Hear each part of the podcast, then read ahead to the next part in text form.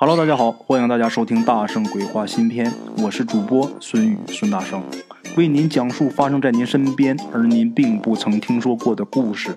每天晚上，《大圣鬼话》与您不见不散。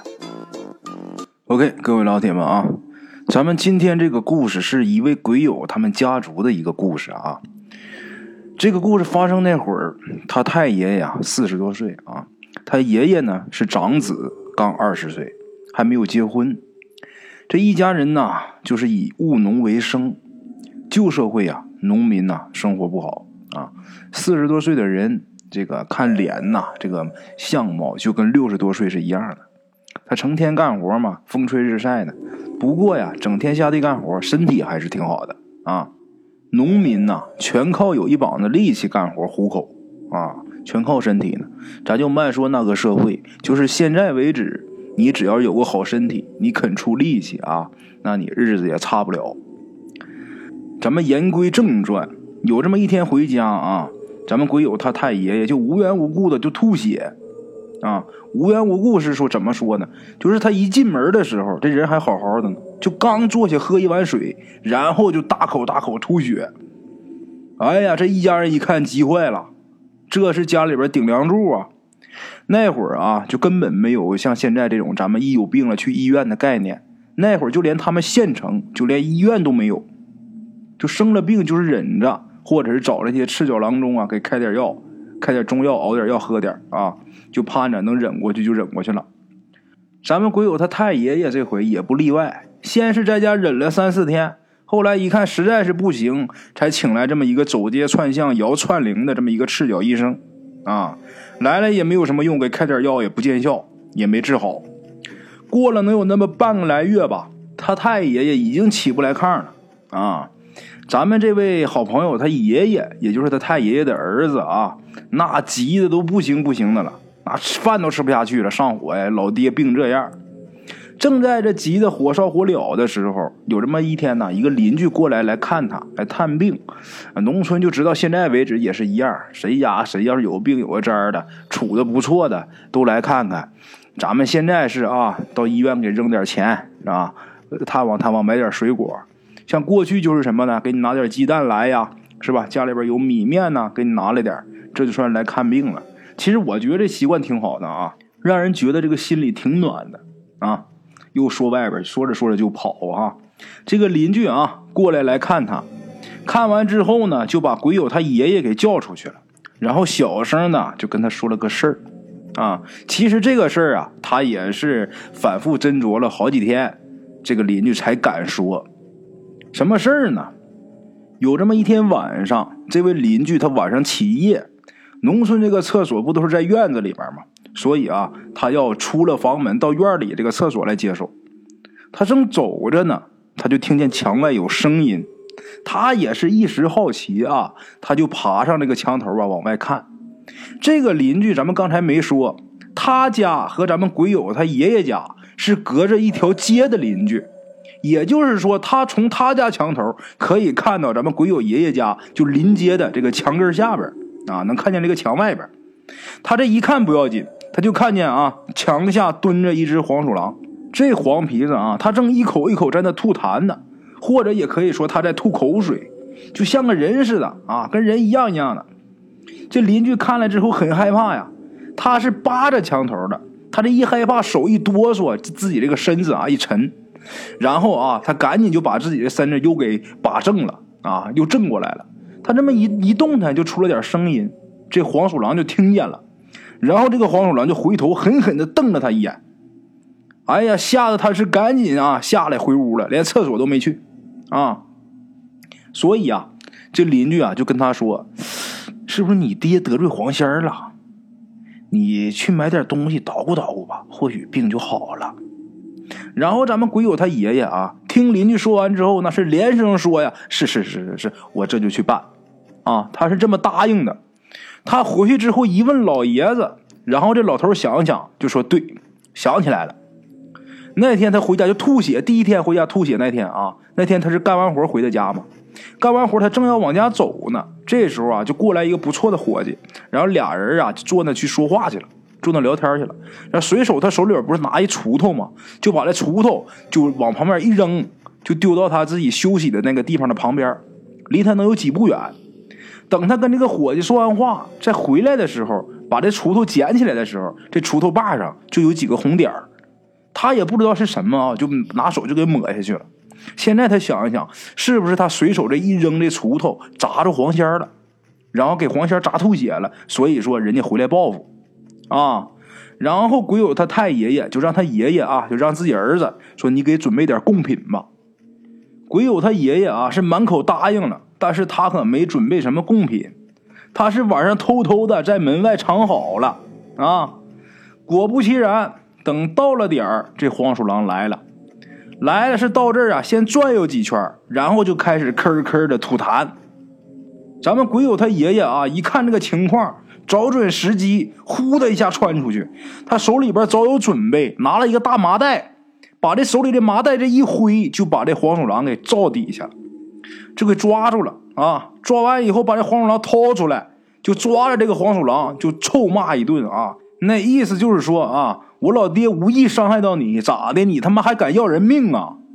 然后就越说越气，最后俩手一拧，嘎巴把这黄鼠狼脑袋扭了个七百二十度啊，直接给弄死了。弄死之后，把这黄鼠狼远远的给扔出去了啊。这个事到了第二天，村里很多村民都知道了，别说他家，就这些村民都替他担心啊。但是咱们鬼友他爷爷他倒不怕，可是到晚上啊。突然间，他们家附近来了一群黄鼠狼。这黄鼠狼也不叫也不闹啊，就是在前一只学人吐痰的那只黄鼠狼待的那个地方，这一群黄鼠狼都聚那儿了，然后就一个个恶狠狠地盯着他们家。啊，这是怎么知道的呢？咱们鬼友他爷爷惹了祸，村里人不是都知道了吗？这黄仙必然来报复。然后就有不少好事的人呢，啊，几乎是在自己家就是站墙头能看到他。到晚上他们都想来看热闹，结果晚上爬墙头呢，就看到这个他爷爷家门口这个情况了，啊，其他人是都看见他们家这个情况，但是他们家人却没看见，鬼友他爷爷也没看见，为什么呀？因为那天晚上按时间来算，黄鼠狼来的时候，他全家都头晕恶心，就死的心都有，啊。那个难受啊！等第二天这些黄鼠狼都走了，他们家人才稍微见好转。然后这些村民就都劝他们啊，就劝咱们鬼友他爷爷啊，你可别跟这个黄仙斗了，赶紧想个办法吧，请罪吧。然后啊，邻村有一个风水先生，听说这件事了啊，是特意过来了。来了之后就跟他们说：“我有个办法，你家墙外那个地方风水特别好。”但是啊，不利于活人。他说那个地方就是那一群黄鼠狼聚集那个地方，还有前一只黄鼠狼在那吐痰那个地方啊。他就说呀，那个地方你们家要了没有用，你就不如啊给那黄仙儿啊在那儿给他盖个庙，你这也属于是大功德。然后黄仙呢也自然和你家化敌为友了啊。咱们鬼友他爷爷一听这位先生这么说啊，他得到这个消息之后，他不但没在那儿给建庙。他在那地方给挖了个陷阱，啊，这老爷子也是真犟啊！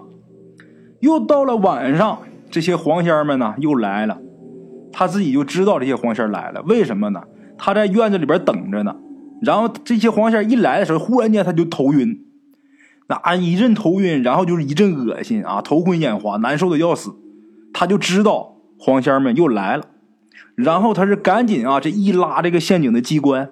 机关一触动，黄仙们是一股脑的都掉下去了，啊，陷阱呢也不深，两米左右，对人来说不算什么，但是黄鼠狼那个身材，累死他都上不来，啊，咱们鬼友他爷爷，他挖这个陷阱的时候，村民是都在看，这会儿啊，大家一直在观察他的动向嘛，这会儿大家一看，这都抓住了，大伙也都跑出来了，这些村民围着坑一看。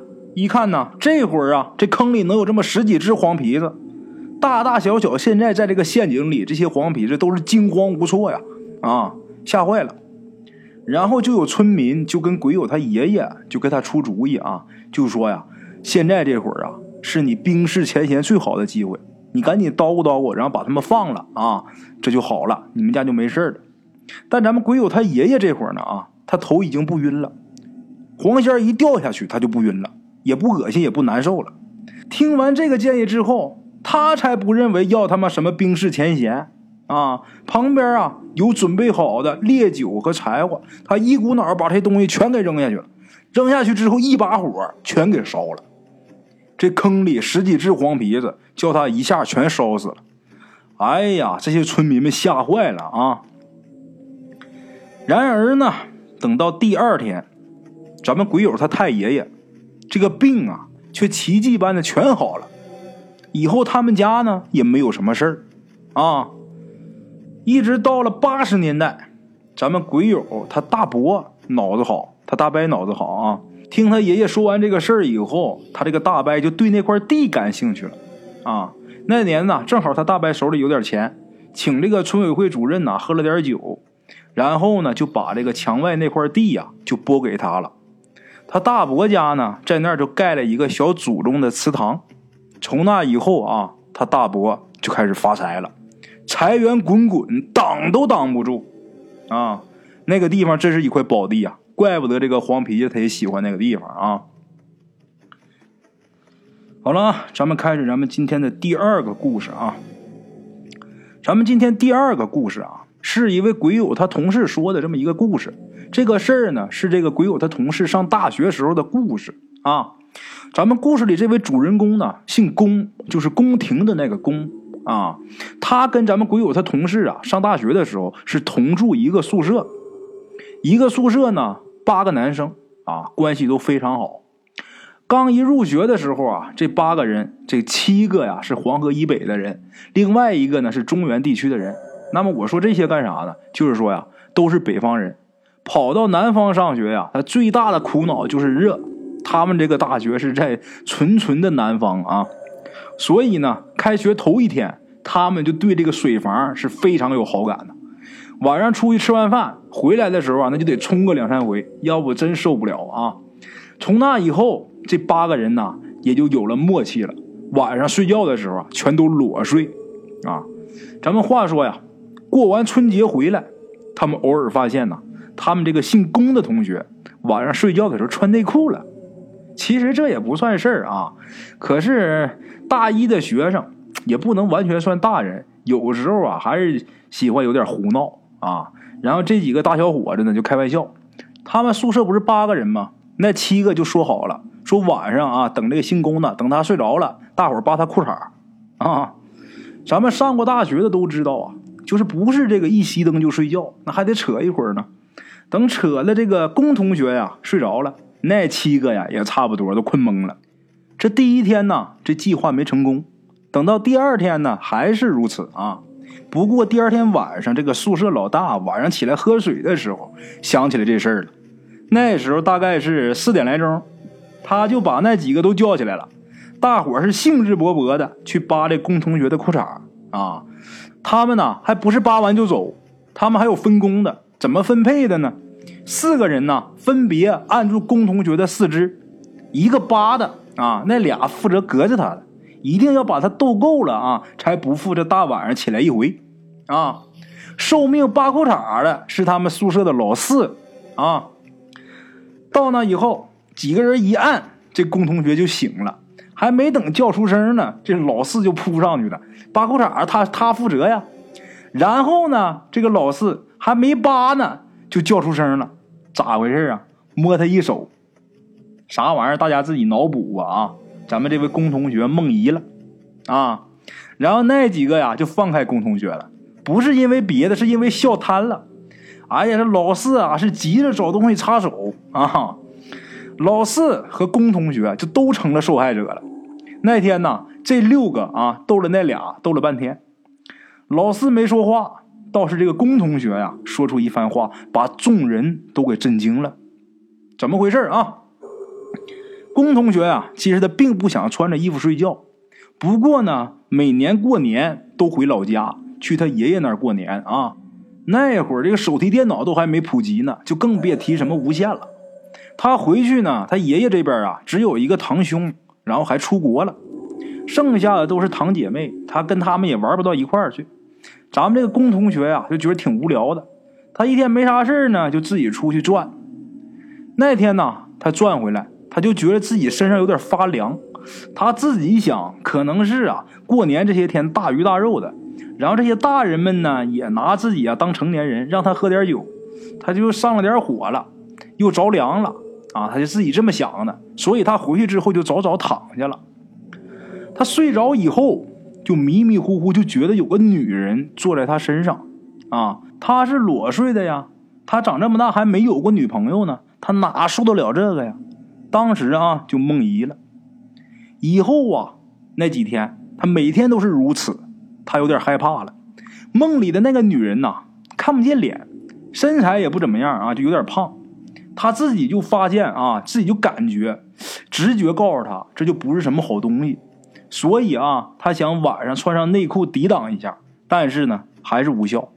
就这样啊，四五天了，他也该回学校了。小时候，龚同学呀，就听说过这个鬼不能过河。上学这个大江大河要过好几条呢，他就觉得到学校就应该安全了，但是没想到是什么呢？依然如此啊！他家里人也不知道这事儿，因为他岁数小，不好意思跟家里人说啊。这天呢，他把这些事儿告诉宿舍的舍友了，大家听完之后啊，就将信将疑的。不过啊，大伙儿也没再跟他闹啊。就这样过了半个多月，龚同学呀还是这样。然后同学们就劝他说：“你去医院看看吧。”啊，龚同学先是不好意思，后来大伙都这么说，然后他呀就想找借口啊，找家里边要点钱。然后大家一听他说，就说得算了吧，得你别找家里了，这大伙给你凑点吧。就这么的，咱们这位龚同学就去了医院了，开了点药啊，吃下去是一点也不见好。就这样又过了一个月，明显能看出来啊，他瘦了不少啊，黑眼圈也重。然后有个关心他的老师也跟他说：“你晚上你少去点网吧吧。”那老师还以为他总包夜呢啊！就在这个时候，龚同学他二叔来这边出差，就来他上学这地方出差，那自然是受他父母这个嘱咐啊嘱托来看看他。一看孩子吓坏了，这孩子怎么就形小骨立了啊？到底二叔是过来人啊？先是拿话试探他，然后啊就问他说：“你是不是有女朋友了？”就看出他这个情况啊，可能跟这方面事有关。龚同学就说我没有啊，这个二叔就一直逼他，你必须说实话，把这孩子都给逼哭了，然后跟二叔说实话了。二叔起先是不信啊，后来呢，这位龚同学他宿舍这些哥们儿，其中也包括给咱们提供故事这位鬼友啊，这哥几个都来给他作证，二叔这才啊相信，然后给他请了几天假，带他回家了。回去以后啊，他父母一看到他也吓一跳，把这事儿一说，父母也不信，还是带他去医院啊，然后又是托人，又是给送礼的，专门啊找的这个男科医院啊，找找看男科的医生。到那儿以后仔细一查，大夫啊，除了就说你那方面的事儿啊有点过度以外，就别的没有什么大毛病啊。然后这个医生嘱咐他。以后少看一些刺激性的书啊、网站啊啊之类的。这龚同学啊，都快被冤枉死了。哎呀，这可咋办呢？后来啊，龚同学他爷爷听说这事儿了，还是老人有经验呢，就说呀：“别是碰上什么东西了吧？”仔细一问，这个龚同学啊，你都去过哪儿？然后这个工同学就说过年的时候在哪哪哪，从那以后感觉不对了啊。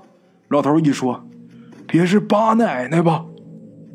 八奶奶啊，是他们当地曾经供奉过的一个小神仙，也有自己的小庙。解放以后呢，就给拆了。后来呀，这个八奶奶还显过几次灵。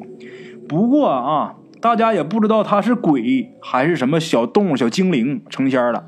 所以呢，附近呢也没有顶她的啊。然而呢，附近顶仙的也没有人敢轻视他，就是这么一位啊。”想到这儿之后，爷爷呀就给他找了一个顶仙的。沟通过后，知道龚同学出去逛的时候被八奶奶看上了。啊，自打他这个庙被拆了以后，八奶奶没有家了，于是呢想要成家了。啊，最后的解决办法呢就是这个龚同学和八奶奶结婚。啊，这个仪式啊挺复杂的。经过这一个复杂的仪式吧，他俩就算结婚了。以后呢，这个八奶奶就保佑他了啊。他的代价是什么呢？三十岁之前，龚同学不能有这个实际生活中不能谈恋爱，不能有女朋友，就更别提结婚了啊。三十岁以后呢，八奶奶会去找别的男人啊，龚同学就自由了。举行完这个仪式之后，这个龚同学啊，确实没有梦遗过。现在这位龚同学啊，过了三十岁了，也结婚了。他呢，相比其他的同学，这龚同学的确是太顺利了啊！这一切，这个故事呢，说到这儿就结束了。但是后面其实我想说一下，咱们这个第二个故事啊，这个故事虽然感觉这位龚同学啊眼前很顺利，但是我觉得啊。他三十岁之前那个精气啊，都不知道被什么东西给耗掉了，给消耗了，以后很难说。这个人要我看呢，很难长命啊。好了啊，这是今天给大家提供的这么两个故事。第一个呢是关于精怪的啊，关于咱们这个黄大仙的啊。第二个呢是关于这个小神仙八奶奶的。咱们两个故事啊，如果大家听了觉得不错的话啊，在咱们节目下方呢给我评论评论。咱们这些老铁呀，也是也是啊，我只要是不说呀，是真不给你评论呐，也不给你点赞呐，也非常感谢啊，咱们那几个一如既往每天都点赞、每天都评论的那些老铁们啊，辛苦各位了啊！咱们不太爱评论的这些好朋友，你也受受累啊，今天给我评一评啊，那个赞给我怼一怼。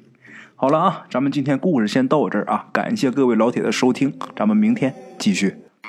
OK，各位老铁们啊，咱们今天的故事呢，先到这里。感谢各位好朋友的收听啊！我的投稿微信是幺八七九四四四二零一五，欢迎各位好朋友加我的微信，点赞、转发、评论。今天呢，故事先到这儿，咱们明天同一时间不见不散。